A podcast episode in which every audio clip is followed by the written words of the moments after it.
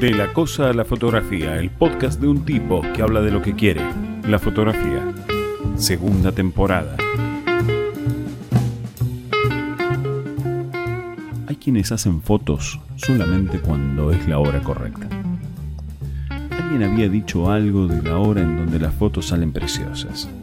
Otra persona le creyó porque no fue dicho como un horario en donde la concentración lo permite, y menos aún como una consecuencia de las diferencias en las condiciones de luz.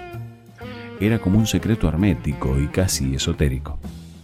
Le habían dicho algo de Golden Hour, Blue Hour, Magic Hour, como para validar en otro idioma más prestigioso que el que haya utilizado, por ejemplo, Cervantes, Cortázar, Galeano o García Márquez.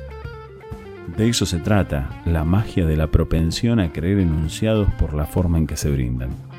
Las recetas en castellano parecen ser más falibles que los slogans que se anuncian en inglés, y aunque no es el idioma lo que les confiere esa condición, es cierto también que algunas palabras funcionan como salvoconductos a la verdad y a la felicidad que se pueden observar en prendas veraniegas, como avisos publicitarios, vivos en personas de vacaciones, o trabajando a destajo bajo el sol abrasador.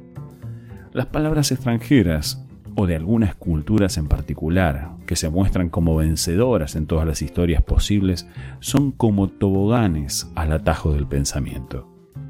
Sospecho que la idea de suplantación de vencedor se le pega a quien lo escucha como un recuerdo de aquella playa de algún romance que cuando adolescentes nos conmovió al punto en el que comenzamos a creer que ese páramo era un lugar hermoso y al que siempre se quiso volver.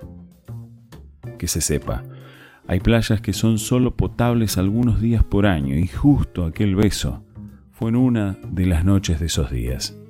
No tiene por qué suceder siempre. La hora, el lugar, la camisa que tenías puestas y demás fetiches, nada tienen que ver con el resultado de la combinación de tantas variables.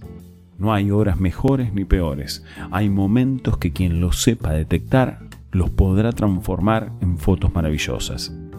El esfuerzo debe estar en la detección de las situaciones.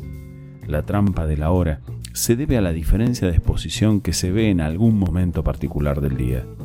Hay que ver la luz en vez del reloj. Pasa en la vida, pasa en la fotografía.